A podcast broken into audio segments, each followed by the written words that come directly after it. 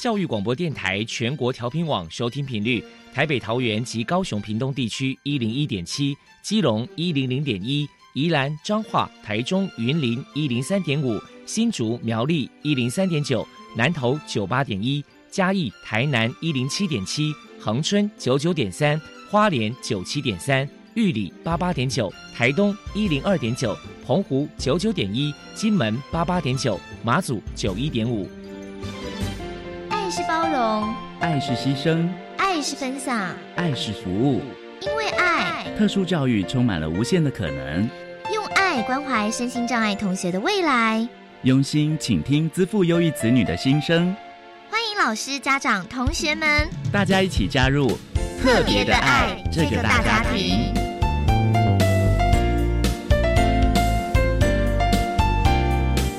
本节目由教育部学生事务及特殊教育司指导，国立教育广播电台监制。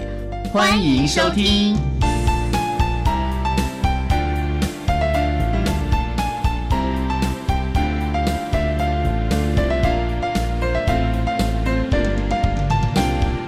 因为爱，我们在空中相聚，欢迎您再度收听特别的爱，我是小莹。这个节目在每个星期六和星期天的十六点零五分到十七点播出。在今天节目中，将为你安排三个部分。首先，在“爱的小百科”单元里头，波波将为你安排超级发电机单元。为您邀请高雄市肢体障碍协会的总干事林桂花林总干事为大家介绍高雄市肢体障碍协会的相关服务，希望提供家长、老师还有同学们可以做参考。另外，今天的主题专访为你安排的是。爱的搜寻引擎为您邀请获得一百零八年教育部友善校园奖特殊贡献人员荣耀的教育部大专校院及高中职智障学生教育辅具中心的主任施启明施主任，为大家说明最适切的评估及提供谈学习辅具对肢体障碍学生学习及生活协助的具体成效及相关的经验，希望提供家长、老师还有同学们可以做参考。节目最后为你安排的是“爱的加油站”，为您邀请获得一百零八年优良特殊教育人员荣耀的彰化县特殊教育资源中心鉴定安置组的组长高佩珊高组长为大家加油打气了。好，那么开始为您进行今天特别的爱的第一部分，由波波为大家安排超级发电机单元。超级发电机，亲爱的家长朋友，您知道？有哪些地方可以整合孩子该享有的权利与资源吗？不论你在哪里，快到发电机的保护网里。特殊教育网网相连，紧紧照顾你，一同关心身心障碍孩子的成长。Hello，大家好，我是 Bobo。今天的超级发电机，我们特别邀请到高雄市肢体障碍协会的总干事。林桂花女士来跟大家介绍一下协会的相关服务。首先，我们先请您来介绍一下高雄市肢体障碍协会成立的背景跟目的是什么呢？哈，因为我在这社会界哈有二十几年经验，我非常清楚我们心脏者他的需求啦。十年前呢，心脏者他需要的就是说是让社会大众能够接纳他，然后能够取得社会资源。可是我觉得说，我要来创办这样子的社团。我要跟别人不一样，我要把我们身障者他本身的资源能够呈现出来，所以说我们就以朝那个就业的这个方式，所以我们刚开始的时候，我们是以帮身障者找工作，可是找工作的结果就是，我觉得那个效果不是很好，然后造成身障者他的二次伤害，受到伤害之后，你要去再把他的信心拉回来，就比较困难，所以我们接下来就想说啊，我们就干脆就。训练他有一个技术，有技能训练，让他们有一技之长，最起码能够在这个社会上有一个就业的那种平台。这样，之前协会就是说会在身上的所出户外啦，然后请这社会大众能够去关注他，然后帮他们找资源啦，协助他们，补助他们。可是我觉得这样并不能真正的帮助到声音障碍者。我们九十二年创办的时候，我要朝说让声音障碍者他本身的一些。潜能能够激发出来，他是身障，他只是身体障碍，但是他不是残废，所以他本身有他的能量在，所以说我就朝就业这个方向去做设立的目标。接下来，请您说明一下协会的服务项目有哪一些，还有目前服务的对象有哪些条件的限制。我们的服务项目，我们有分静态跟动态的，就是说，我们就是有就业服务，还有技能训练，然后就是说，一般的动态，我们有一个体育方面，就是我们有轮椅与球队，就让我们这些坐轮椅的身障者，他平常有个运动的一个地方。那譬如工厂这边的成员，就是说他本身对这个技能训练他有兴趣，而且能够听得懂指令，老师跟你讲什么，你听得懂老师的指令。然后就是说，他本身有就业的动机。那当然，这些要进入的门槛都要经过劳工局他们的评鉴才能够进来啊。那小作也是，小作是社政的，那小作就是能力比较低的。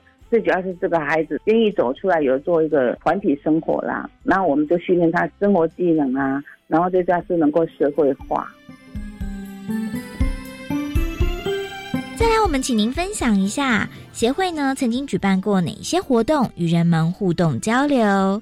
协会举办的活动，大陆参访的也有啦，就是外县市啦。我们现在就是有三个部分，就是像大陆来参访的，就是像中国大陆的武汉人士啦，还有上海的啦、湖北的啦，他们残疾人士，包括他们当局的，类似我们这边的劳工局局长，他们也过来参观过。然后就是说外县市的。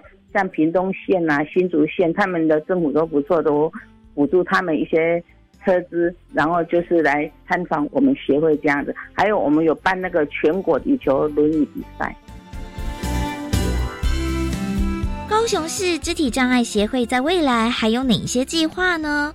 我们请总干事来说明一下。未来规划就是希望我们的庇护工厂啊，还有说身上的就业方面哈，能够。受到大家的接纳，就是希望身障者能够找到好的工作，那我们的 P 工厂的产品能够能销得出去啊，稳定中求进步啊，就这样子啊。如果民众有任何的疑问或者是需求，关于协会的联络方式是，请他打零七五二一七一二零，里面任何人接到都可以受理。请教一下林总干事，如果说家里面有肢体障碍或者是身心障碍的孩子，身为家长的教养上有哪些小 paper 呢？其实我们在这种身障服务的领域里面，我发现啊，我们所接触过的家长有两种，一种是。对孩子过度的溺爱，那另外一种就是比较不会去管制。那我是觉得说，如果家长能够用平常心去教育这个孩子，只要有多的时间，就是比较充裕的时间，一般正常的教育，不要用情绪化。那这些孩子他们是在学习当中，还有模仿当中来成长的。我觉得家长他的角色很重要。所以说我有时候我跟老师讲说，其实我们不是要教育我们的孩子，我们连家长都要教育。有的家长情绪化啊，他情绪来的时候就对孩子特别好，那情绪不好的时候，管教方式让孩子就没有个依据啊。我之前做这样子 OK，为什么现在我就要做这样不 OK？所以我觉得说家长也是很重要。那我是希望说，那我们这边的孩子能够家长跟这边的老师能够配合，这样子的话，让这个孩子的成长就会很快。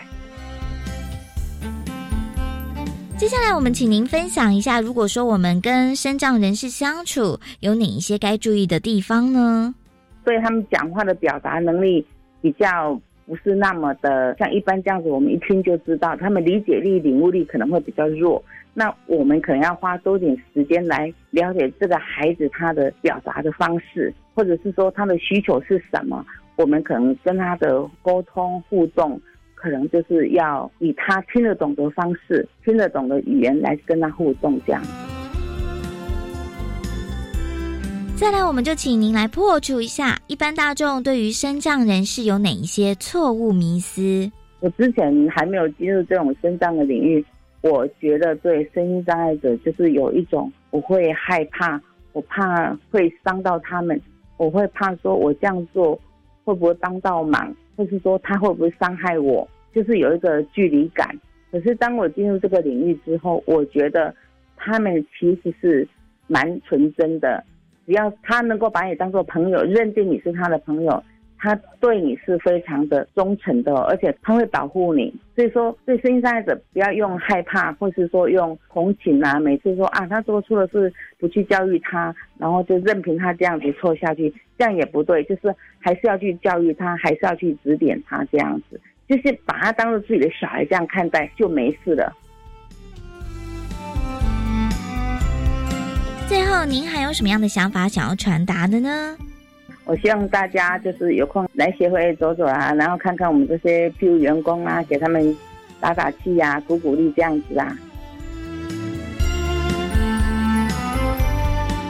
非常谢谢高雄市肢体障碍协会的总干事林桂花女士接受我们的访问。现在，我们就把节目现场交还给主持人小莹。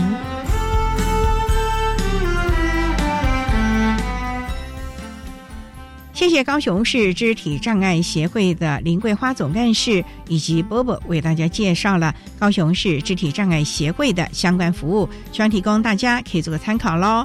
您现在所收听的节目是国立教育广播电台特别的爱，这个节目在每个星期六和星期天的十六点零五分。到十七点播出。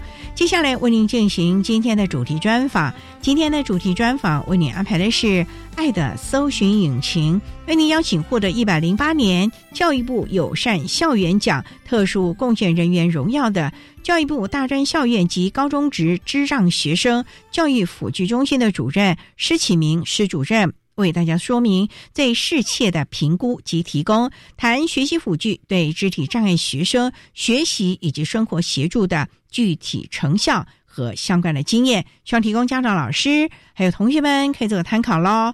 好，那么开始为您进行今天特别爱的主题专访，《爱的搜寻引擎》。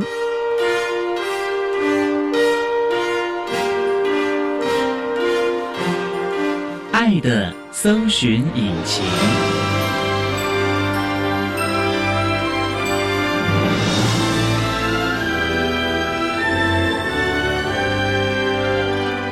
今天为大家邀请到的是教育部大专校院及高中职智障学生教育辅具中心的主任施启明施主任，主任您好。主持人好，各位听众大家好。今天啊，特别邀请主任为大家来分享最适切的评估及提供谈学习辅具对肢体障碍学生学习及生活协助的具体成效以及相关的经验。那我们知道，主任获得了一百零八年的教育部友善校园奖特殊贡献。请问，这个所谓的友善校园，不是我们一直在讲的，它是完全针对辅具吗？不是，它是有非常多的项目，其中对校园友善的这件事情上面有贡献的人，他就会把它提报，由审查委来审查。那事实上，辅具是才第一次被提报的。那我们刚才啊，介绍主任是教育部大专校院及高中职智障学生教育辅具中心，能不能为大家来介绍这个辅具中心？它是什么时候成立的？这个辅具中心正式成立应该是在民国九十三年。那九十三年之前，学校提供学生的辅具，大概就是教育部可能就发个文给各大学，说如果你有身心障碍学生，请你们提辅具的需求、采购的需求，那我们再拨经费让你们去买。一直到民国九十一年的时候，教育部发现这样子的采购过程，可能常常会买到不太适用的东西，甚至不是辅具的东西。所以那时候他们做了一个决定，说那我们应该要把专业服务导到这个系统里面来，那就委托了中山医学大学、跟丹江大学，还有听语学会，大家一起来成立三个辅具中心的一些规划案。规划了一年之后，大概有了一定的逻辑跟可行性，教育部就开始委托我们来做。那它主要的服务的对象就是大专、高等教育阶段和高中职哦。应该这样讲，一开始我们被赋予的任务只有服务大专校院的学生。那为什么会加入了高中？没有错，因为撞了一两年后呢，高中职的学生说，大学生有这样好的服务系统，那我们高中职怎么办？所以呢。等于是扩约的方式委托给我们，但是也不是全国的高中职都委托，而事实上应该是说国教署管辖下的一些高中职，国立的、国立的还有私立的，但是不包括县市政府自己设立的这个高中职，因为他们的主管机关还是在县市政府的教育局，等于是教育部管辖的学校跟国教署管辖的高中职是在我们服务的范围，所以国中以下也就没忘了啊啊，也不是啦，国中以下他们是由。县市政府的教育局来负责提供。那他们可能是透过特教资源中心，那是另外一个系统。那我们的服务内容就是提供他们辅具吗？是应该这样讲。其实辅具是最后的产物了哈。那我们都称为那个叫做辅助科技服务。辅助科技服务其实就是把人的需要跟器材的应用做一个结合的过程，所以它包括着一开始的咨询跟个别化的评估。那评估以后需要做一些辅具的建议，然后提供。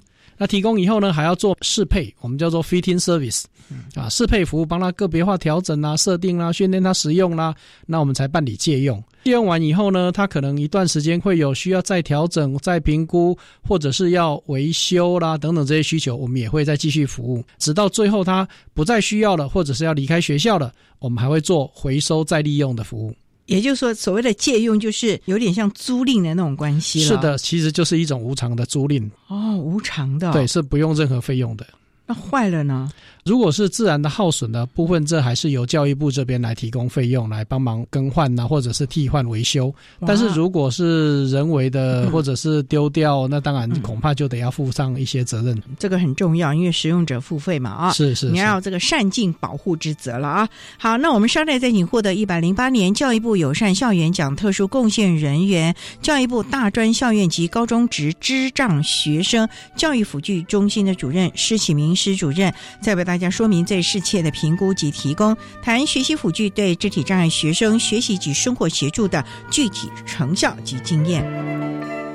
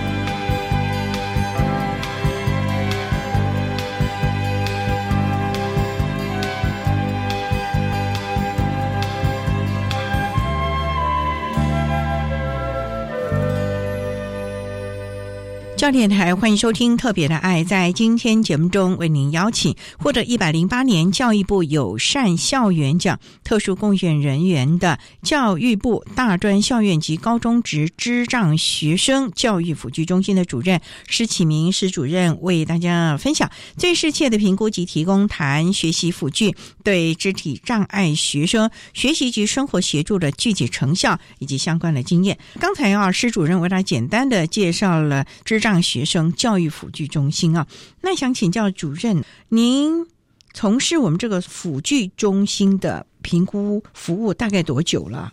民国八十六年，我们台湾开始政府依照身心障碍者权益保，那时候叫做身心障碍者保护法，现在叫身心障碍权益保障法，是前一代法了哈。前一代法的时代，政府开始在各个单位开始成立一个辅具中心，最早是医疗，所以它放在医院里面，它成立了医疗附件辅具中心。从那时候，我们大概就开始有 part time 的帮忙。那我 full time 的从事辅具的服务工作是从明一九九九年的六月开始哦，还应该是八十八年，八十八年 full time 的做这个工作。啊，在那之前，其实我是一个物理治疗师。嗯，那我的专长其实在服务一些身心障碍的，特别是肢体障碍的一些朋友。他们大概就是因为神经系统受损啊，可能是中风啦、瘫痪啦，或者是脊髓损伤啦，都是比较严重的病患。他们的复健服务，那怎么会转到了我们的辅具评估了呀？这是非常有趣的事情哈，这就是一九九九年的年初的时候，我们医院把我送到了美国，给我一个任务，说我给你半年的时间，你就去看看人家在做些什么，我们不要闭门造车，到底我们还有什么东西比不上人家的，该补充的，该学习的。中山医院啊？对对对，中山医学大学附设医院，那就把我送到美国去，给我了半年的假，给了薪水，有点像放逐吧，我在开玩笑，进修了。是，其实也不是去念学位，就是去 clinical observation，就是临。临床的见习，看看人家做些什么事情。到美国不到一个月的时间，我就发生了一件我常常笑说那是我的残障经验。这件事情对我是一个很大的人生的转捩点的一个 impact。那时候冬天刚要结束的时候，在加州，那有一天呢，陪伴我的伙伴们就说：“哎，明天你不用上班了，我们放假，我们要去当 volunteer。”我说：“这有趣了，你们要去当嘛当 volunteer。”那我们要去教那些脊髓损伤的人滑雪。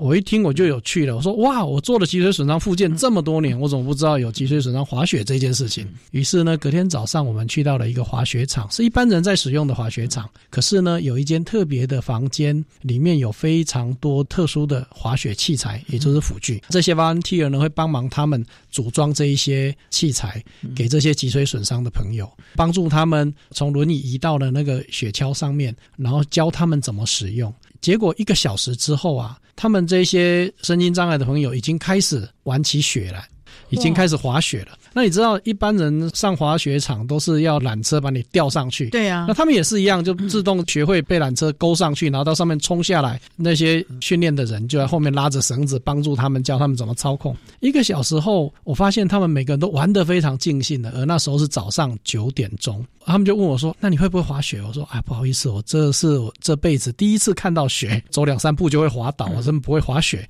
他们说：“好吧，那你就帮我这里拍照吧。”我们就拍了一个小时的照。以后呢，我的底片也用完了。用完了以后呢，我就很无聊，就在那里看着他们在那里玩。你没有想到自己也学一学啊？他们警告我，如果你没有医疗保险，最好不要，因为万一你有什么事情的话，嘿。所以呢，一个小时后，我实在是非常的无聊的时候，你知道，人在无聊的时候会开始跟自己的心理对话。我就问了自己三个问题：第一个问题是谁残障？在这个时空背景下，到底是这一些身心不方便的人玩雪玩得很高兴，他们残障，还是我这个四肢健全的人在这里走路残障？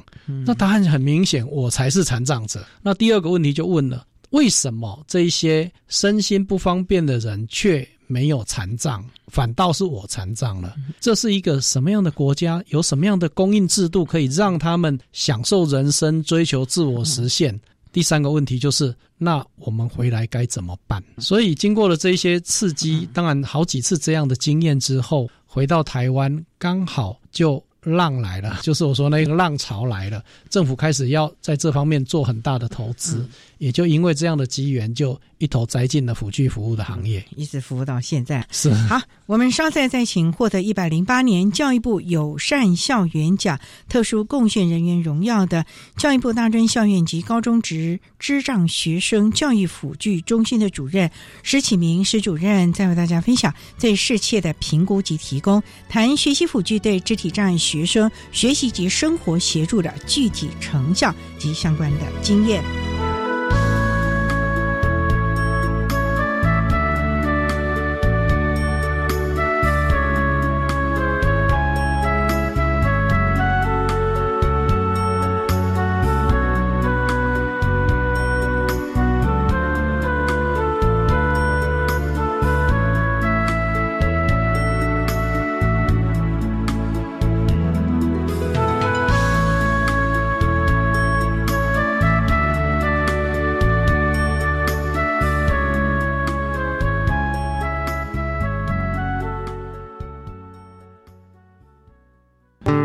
南市教育局局长郑新辉，扎根基础，点亮每个孩子心中的希望，是我们共享的信念和责任。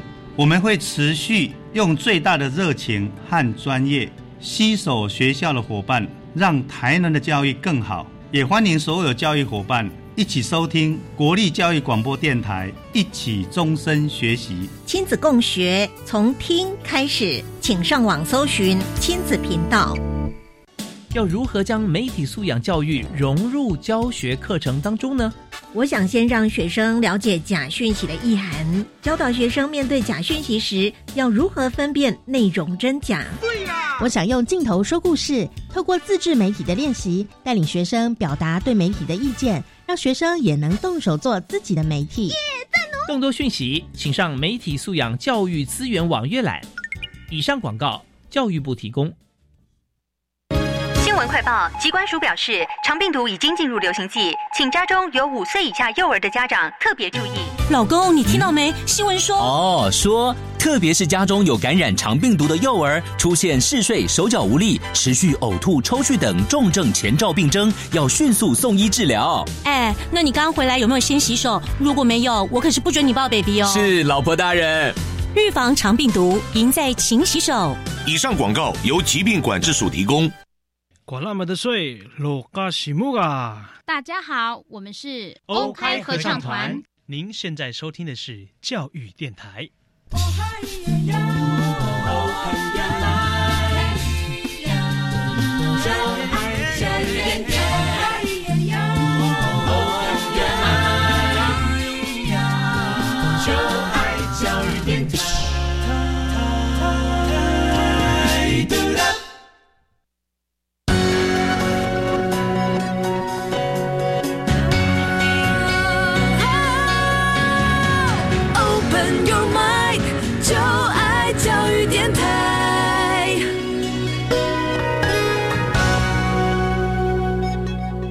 教育电台欢迎收听《特别的爱》这个节目，是在每个星期六和星期天的十六点零五分到十七点播出。在今天节目中，为您邀请到获得一百零八年教育部友善校园奖特殊贡献人员荣耀的教育部大专校院及高中职智障学生教育辅具中心的主任施启明施主任，为大家说明最适切的评估及提供谈学习辅具对肢体障碍学生学习及生活协助的具体成效及。相关的经验。那刚才在节目的第一部分，施主任为他简单的介绍了辅具中心的服务内容，以及主任从事辅具评估和协助的机缘呢。那想请教啊，我们刚才提到这个是教育辅具中心，所谓教育辅具，它是不是有一个范畴啊？在台湾当年立法的时候，并没有特别斟酌国际上怎么样对辅具做界定，通常只有对使用者的需求。就去把它说就医用的医疗用辅具啦，就业用的辅具啦，教育用的辅具啦，或生活的辅具。那甚至呢，有说啊，你这是附件用的，所以叫附件辅具。可是事实上。辅具就是辅具，一个轮椅用在校园里面协助他能够在校园自由的活动，它就是教育辅具。对。可是如果在工厂一个很大的工厂里面，他需要轮椅跑来跑去，那也就是他的就学辅具。嗯。所以事实上，只有台湾早期的这样分类方法其实不是很妥当的，反而在这几年慢慢的，我们台湾已经把它改了，因为有国家标准出来了。国家标准叫做 CNS 一五三九零，就是把国际标准的 ISO 九九九九给翻。译成中文化，那里面就对各种辅具做分类，就是用辅具的功能去做分类，而不是拿来做什么样的场合去使用做分类。所以老实说，我们现在比较不谈这个东西是教育辅具或什么样，但是大家已经习惯了。嗯，所以基本上只要是跟教育活动相关的场合需要用到的辅具，我们也都把它认为是教育辅具。事实上是没有清单的。主任，我今天上学需要这个辅具，可是我回家了，你不能叫我走回家了吧？我这个轮椅怎么办？难道说我出了校门口我要换另外一部生活辅具吗？这个问题我也常常被这样子问到。常常学生会抱怨说：“哎呦，我出了校门，我难道要把轮椅留在校园里面，还要换一部轮椅回去？”那事实上，我们并没有那么的硬性规定，我们反而考虑的更多是说，这一部适合在校园使用的轮椅，会不会也适合在你家？万一不适合呢？比如说，校园里面是一个山坡地，它需要大马力的回转半径、大稳定性、爬坡不会翻的轮椅，可是你家可能相对的拥挤。狭窄，那个门搞不好进不去。对哦，这些要考虑。我们更考虑的一点是在校园安全的环境下，你有能力开着电动轮椅在行动。可是除了校园之外的马路这么的复杂，你到底具不具备有这样的能力？当这些需要被厘清的更贴身的问题被解决之后。我们并不会强迫坚持说这个学生不可以把他带回去。那事实上，我们都是透过学校来间接管理学生，所以我们把东西带到学校借给学校以后，学校就来帮我们管理学生的使用。只要学校的老师认定这些是合理的使用。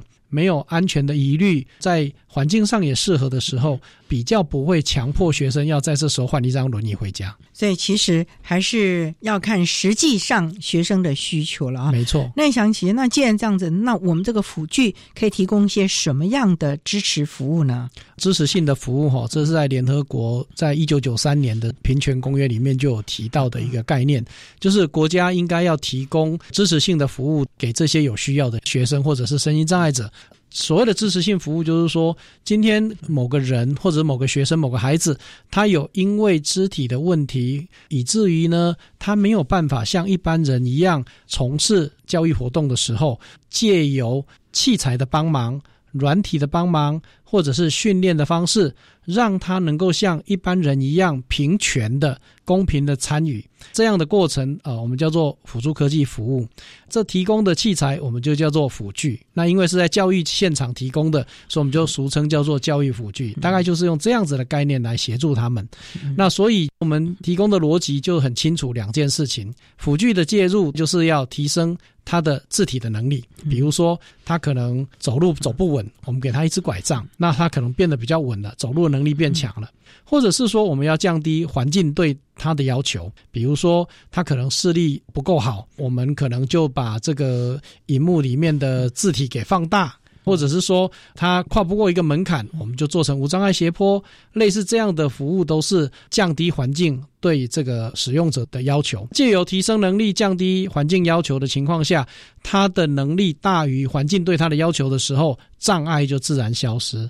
所以其实我们不是替他学习，不是帮他学习，而是支持他，让他可以像一般的学生一样有能力去从事学习的活动。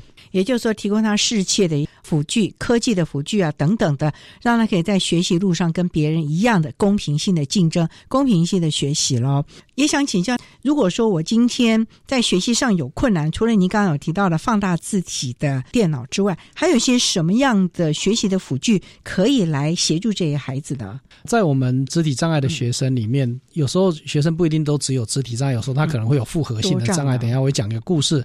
如果单纯肢体障碍方面，大概最常应用的辅具就是姿势的维持、姿势保持的辅具跟减压的辅具，这是第一种。第二种呢，就是行动的辅具。那我等下会解释为什么。第三个呢，大概就是电脑使用相关的一些辅具。当然不限这三大类，有时候任何的疑难杂症，只要会干扰到他的学习需求、参与活动的需求的时候，都可以向我们提出，也不限一次，随时都可以向我们提出，让我们去评估来协助他。也就是说，你们没有什么学期开始你才能来申请，学习中间你都不能来，要等到学期末了，我等下个学期了。没错，我们是不间断的服务，不间断的，是随时随时。你只要有需求，不要下班时间打我电话就好。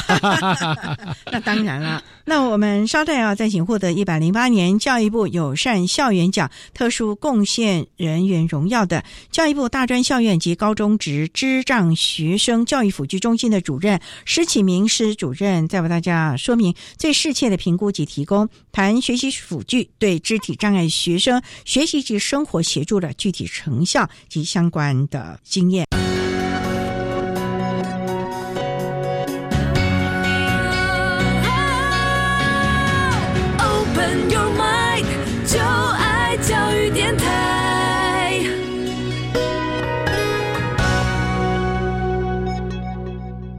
教育电台欢迎收听《特别的爱》。在今天节目中，为您邀请获得了一百零八年教育部友善校园奖特殊贡献人员荣耀的教育部大专校院及高中职智障学生教育辅具中心的主任施启明施主任，为大家分享最适切的评估及提供谈学习辅具对智障学生学习及生活协助的具体成效以及相关的经验。主任谈了这么多，能不能为大家来分享这么多年来啊，在评估协助？有没有一些经验可以跟大家分享？好，那我来跟大家分享几个案例好了。其中有一个让我们从当中获得学习的经验的案例，是发生在我们的彰化有一个大学突然通报了我们一个学生刚刚入学，有一些辅具的需要，请我们过去评估。他是一个多重障碍的孩子，除了脑性麻痹以外呢，就是脑性麻痹有肢体障碍，那他没办法站，没办法走，上肢功能还好，但是没有办法维持站立的平衡，没办法走路。可是他又同时是全盲的孩子，全盲啊，没有错。这样的孩子以前大概都是需要人家全时间的陪伴跟照顾。那这个孩子呢，他独立性蛮强的，他提出了一个请求，他希望他在校园能够独立生活。而且独立行动没有错，单纯全盲倒是简单，可能是盲杖就可以导盲了。嗯，但是他又加上肢体障碍，对呀。所以当他把这个很困难的任务丢给我们的时候，我们就启动了跨专业的合作。因为这个孩子马上会遇到的问题是，他在校园里面光他的书都得要做点字书，那他可能需要盲用电脑。但是在移动这件事情上，想要独立的话就非常的困难了，因为他既不能走，又不能够自己驾驶轮椅，看不到路，危险呐。对，可是呢，我们去评估的时候就发现，这个孩子他的智力非常的好。虽然他没看过什么是电动轮椅，我们透过触觉让他摸，还有听觉的学习，发现他定向的能力非常好，他听音辨位的能力非常的好，加上他的触觉的非常灵敏，所以我们就很勇敢的在一个很空旷的地方，试着让他开电动轮椅这一件事情。接下来就是要定向行动喽。对呀，当然我们就在引进了定向行动训练的这些人员。那当然这不是我们单位的了，好，在另外单位的训练他用盲杖来做心理地图，来建立移动的方向感，然后怎么样去找他的目标物。透过那个盲杖在地上那个触觉回馈跟听觉的回馈，你知道吗？这个孩子在半年的训练之后，他已经可以独立的从宿舍。到服务身障学生的资源教室，到戏馆，到餐厅，拿着盲杖，开着电动轮椅，一边导盲一边驾驶电动轮椅，而且呢还能够辨识座位在哪里。桌子上面可能好几个位置，那他还可以找到自己的位置，然后安全的进入，然后穿过玻璃门，不会把玻璃撞破。所以其实人有无限的可能。如果他确实这些核心能力是在的，只因为他看不见肢体的不够方便，我们就透过适当的训练跟器材的提供，也一样可以让他很顺利的达到他可以自由行动的目的。真安全吗？因为他走在校园，不是只有他一个人，没有错，他很厉害。同学，他听到那个车子的声音过来的时候，他知道车子从哪里来，大概多远，旁边有人的时候，其实大家看到他也都会自动稍微保持一点点的距离，因为盲杖在移动嘛，所以他透过盲杖跟听觉，他其实是非常的敏锐。就这样顺利的完成大学的学业，都没有发生什么撞坏轮椅啦、摔倒啦这些事情，从来没发生过。哇，太神奇了！这也是让我们第一次觉得，哇，一个全盲的人居然还是可以开电动轮椅这件事情。那这是非常有趣的个案吧？对，应该这样讲，不是所有的视障者都有这样的需求或能力了哈。那当然，case by case。那所以我说，个别化的评估非常非常的重要，而且不是把东西丢给他就好，还要带上很多的训练跟陪伴，这是必要的事情。半年就学会了，大概半年，整整半年的时间，就是要有人陪在后面教他，然后让他熟悉、记住相对位置。因为那个叫心理地图，他必须建立他的心理地图。他的盲杖触在地上的那个反馈回来的那种震动跟声音，他可以知道这里的地面的材质是什么。那他可以决定这里是不是到了他要去的地方了。非常的厉害。太厉害了！这个只是他行动上，那学习上呢？因为这毕竟跟高中不一样，大学可是自主学习，而且有好多是原文的耶。是没有错，当然还有很多辅具可以帮忙他。他的所有的书籍，大概在寒暑假的时候就会被转译成点字书，因为他已经有受过点字的训练，配合盲用电脑的使用。教育部在大学里面都有资源教室，资源教室会提供必要的协助，比如说课后他可能要到这边来做功课啦，或者是说。可能要跟老师沟通一些事情，教材可能要事先提供啦，或者是教室的一些调整啦，尽量要做到无障碍啦。这些事情还是有人可以帮忙协助他们。只是说，透过这样自我行动能力的提升以后，他对别人的依赖是减少的，他的独立跟自信是增加的。所以这个孩子毕业了吗？啊已经毕业了。他这样的一个能力，其实也帮助了他。未来在职场没有错，他的无障碍的移动了，没有错，就是独立的行动能力，这对他来讲非常的重要。我觉得这样的一个概念哦，真的也是提供大家可以做个参考了啊。不过这个锻练习的毅力，那就让人敬佩。好，那我们稍待再请获得一百零八年教育部友善校园奖特殊贡献人员荣耀的教育部大专校院及高中职智障学生教育辅具中心的主任施启明施主任，再为大家说明最适切的评估及提供谈学习辅具对肢体障碍学生学习及生活协助的具体成效及相。关的经验。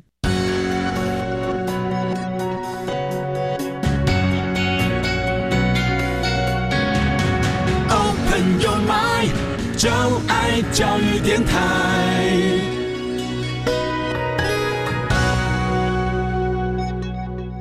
教育电台欢迎收听特别的爱，在今天节目中为您邀请获得一百零八年教育部友善校园奖特殊贡献人员荣耀的教育部大专校院及高中职智障学生教育辅具中心的主任施启明施主任，为大家说明最适切的评估及提供谈学习辅具对肢体障碍学生学习及生活协助的具体成效及相关的经验。那刚才主任为大家介绍了一个肢体上的障碍又全盲的孩子在学校。移动辅具的提供，还有没有其他的协助的经验跟大家分享？另外，我来介绍一位。我们说那个叫做摇摆中独立的一个孩子哈，摇摆中的摇摆也是一种脑性麻痹，它是属于徐动型的脑性麻痹，也就是你们平常看到会挤眉弄眼、不断的做鬼脸的那种孩子，那他的肢体没有办法很好的控制，可能会在乱挥啦，或者但事实上，这种孩子在我们的生物统计学上有百分之二十五的这种孩子，他们的智力是超乎常人的。哇，对他们只是没办法控制他的肢体跟表情。说不定他讲话你也听不懂，但是事实上他的智力可能比你我都还要好。那在八卦山脉上就有一个学校，一个学生，山坡上的大学不只是校园大，还加上坡度很陡。有一个他念特教学校的孩子，那到大学的时候呢，他对我们提出了要求，他希望他能够在校园里面尽量是自己行动，有可能的话想开电动轮椅。哇，因为肢体是没有办法控制。要开电动轮椅，当然就是很大的挑战。对啊，那要稳定性很强啊。没有错，不然会到处乱撞。对呀，所以呢，我们也启动了一个比较完整的评估，花了好久的时间去找找看，他身上总有什么地方是可以拿来做电动轮椅控制的。我们叫可信任的肢体控制。哦，你知道我们全身找遍了，只找到一个地方，哪里？左手的大拇指。左手啊，对他左手可能整只手会在空中乱挥，可是大拇指相对上下左右的位置，它是可以控制的。于是呢，我们就为他去量身定做专用的控制器，把它绑在手里面。然后有左手对对，绑在他的手掌掌心，然后他的手在空中乱挥，就给他挥吧，反正那个永远相对位置还在他的手掌心里面，他的拇指就可以按那五六个按钮，应该是五个按钮，那第六个是后来为了电脑加上去的，那五个按钮他就可以驾驶电动轮椅，还可以变换姿势。那当然一开始很辛苦。可是他的学习动机非常非常的强，我还偷偷的问他说：“你为什么坚持一定要自己移动？你明明就有一个外劳，平常就陪着你，也跟你那么多年了。”他跟我讲了一个让我觉得有点好笑，可是又很实在的需求。他说：“大学生的必修课，我总不想要在谈恋爱的时候旁边还有个大的电灯泡。” 我一开始我差点笑出来，好乐观的孩子，他超级乐观，那是一个阳光男孩。当然，把器材准备好，花了蛮多的时间，甚至在使用的过程中，那个按钮不断的被它按坏，我们还去定做那个打不死的那种按钮，没错，特别坚固的按钮。半年一年后，它就越开越顺，越开越顺，就不太需要有这个协助的人在旁边，所以他上课的时候，他的外籍看护，他就在宿舍等他，哦，他就自己去了，在校园里面他就可以自由的行动。那当然，他不是只有开电动轮椅就好，他还是要使用电脑，特别是念的戏，真是让我跌破眼镜。他念的戏是视觉传播相关的，视觉设计相关的，他需要用电脑绘图、做图，然后做影像处理。天哪！可是他的手在那里乱挥，那所以他的电脑辅具也变得非常的重要。嗯，那我们想说，好吧，你的左手大拇指竟然能够开电动轮椅，应该也可以用电脑吧？嗯，那于是我们就把控制界面用到电脑上，我们定期都会去看他，大家去追踪他的时候，有一天就跟着他到宿舍。这个学校还不错，他有身障生专门的宿舍，也不会说啊，男生一动，女生一动，就不小心发现好像有女朋友了，也是开电动轮椅的。后来到了他的宿舍里面，我就请他操作电脑给我看。嗯，当他把电脑一打开，我就知道我们已经成功了。原因是因为他的电脑桌面上那块桌布，那一块桌布是一张电影的剧照，是以前林志玲去演的一个电影叫《赤壁》，有一幅照片是千军万马的大将军坐在白马上，然后率领着大军，就发现那个将军不见了。影像被抓走了，取而代之的是我们这个身障生的坐在轮椅里面的自拍照，取代了那个千军万马的大将军。我说这张照片是你自己合成的吗？他说对啊。我说嗯，我相信你会毕业，一定没有问题。他电脑能力果然就已经非常的好。可是他讲话你可能是听不懂的，他的构音啊困难，他的肢体动作有困难，所以有时候我们甚至沟通需要用到电脑聊天方式，沟通辅具了，用打字的方式。那所以透过器材的提供，你可以支持着他实现他的学业，来证明他的能力。当然，谈恋爱也是很重要的，他 也追到了女朋友。毕业以后，这个孩子我们偶尔还会再联络，他就回到他的故乡，在花莲的地方从事贩售公益彩券的工作。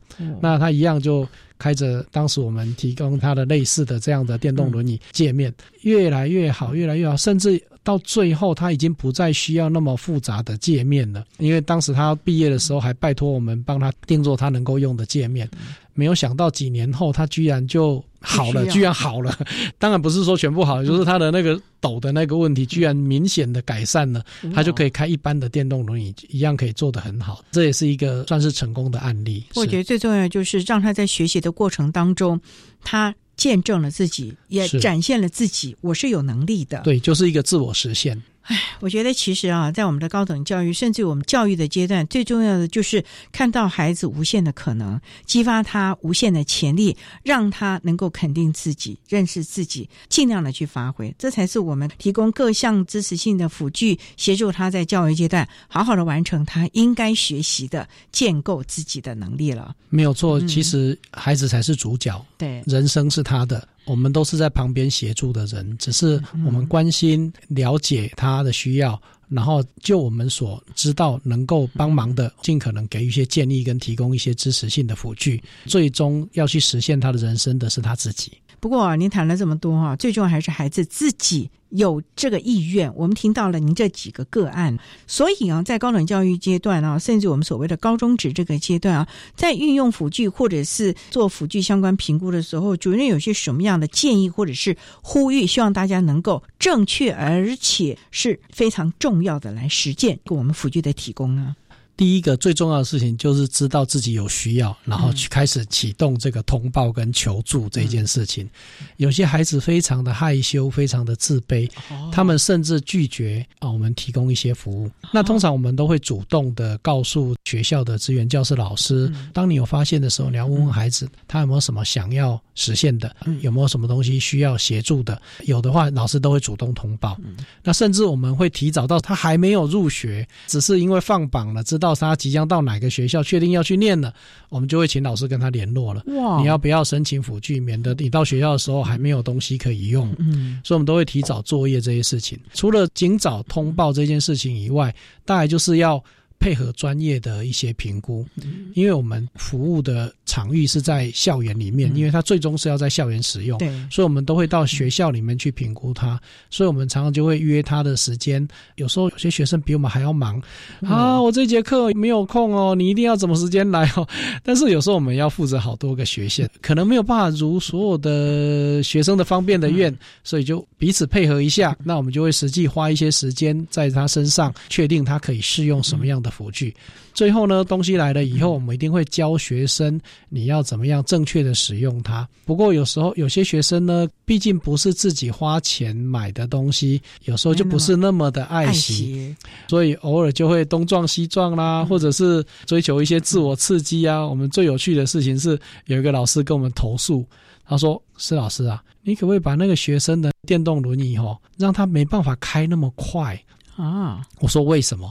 他说：“哦，他怎么追求自我刺激？你知道吗？他在宿舍里面都会把轮椅开得很快，然后突然来个紧急刹车，然后那个轮胎在地上磨出‘滴’的声音，他听了就很高兴。问题同学气死了，也不见得有尊重到别人的需求。那所以我们就会把它锁慢一点，那学生就会好吧。”下次我会开慢一点，可不可以不要上锁？那所以爱惜使用跟正确的保养跟维护，你知道我们跟学生都说啊，你的电动轮椅哦，可能一个月要打一次气。就有时候学生可能四年都没有打过气，四年都没有。对，那个我们去看的时候，轮胎扁扁的，这时候东西容易坏，那学生也常常就会遇到一些没得用的问题，在等维修的时候。那所以只要我们彼此互相尊重、互相配合，然后听从专业的教导，每个学生大概他们的辅具使用，在这个四年的大学生活里面，都是可以一帆风顺的使用下去的。重点就是尊重专业。而且爱惜。那我们今天也非常的谢谢获得一百零八年教育部友善校园奖特殊贡献人员荣耀的教育部大专校院及高中职智障学生教育辅具中心的主任施启明施主任为大家分享的最适切的评估及提供谈学习辅具对肢体障碍学生学习及生活协助的具体成效以及相关的经验。非常谢谢你，主任。谢谢主持人，谢谢各位听众。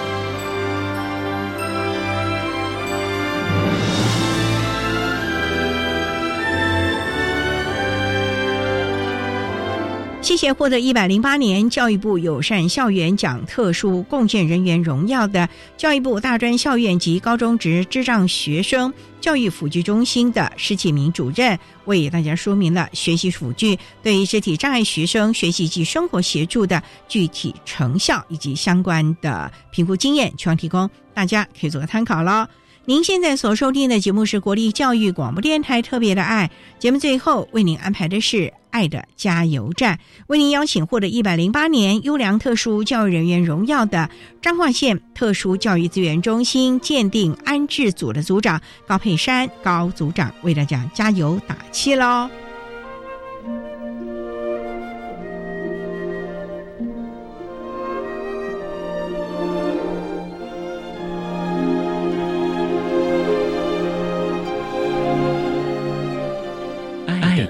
加油站。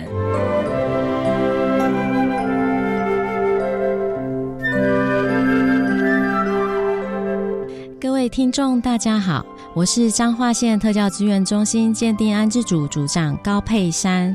对于身心障碍学生的鉴定，站在特殊学生的立场上面而言，要求特殊教育学生齐头式的平等是不公平的，因为。特殊教育学生的学习需求原本就不同于普通生，需要调整他不同的教学策略，调整他的学习内容，培养特殊学生符合他自己能力、兴趣的能力。所以，请家长们不要有鉴定特殊学生的身份就是贴标签的想法，反而是鉴定通过的特殊学生才能够。为学生设计合宜的课程内容以及最适合的安置，进而老师才能够掌握学生的优势能力，克服孩子们的限制，培养他的生存技能。无论是普通生或者是特教生，家长跟老师都是无法长期陪伴在孩子身边解决问题的。所以，我们应该要教会孩子如何面对问题跟解决问题的能力，特教生也是如此。即便我们需要花百倍、千倍的时间跟心力来训练他们。所以，家长，如果您有鉴定安置相关的问题，可以先向学校端的辅导主任或者是老师询问。如果老师能无法回复您的问题时，他们也会把问题转到特殊教育资源中心来，我们会一起为家长共同来解决问题的。谢谢。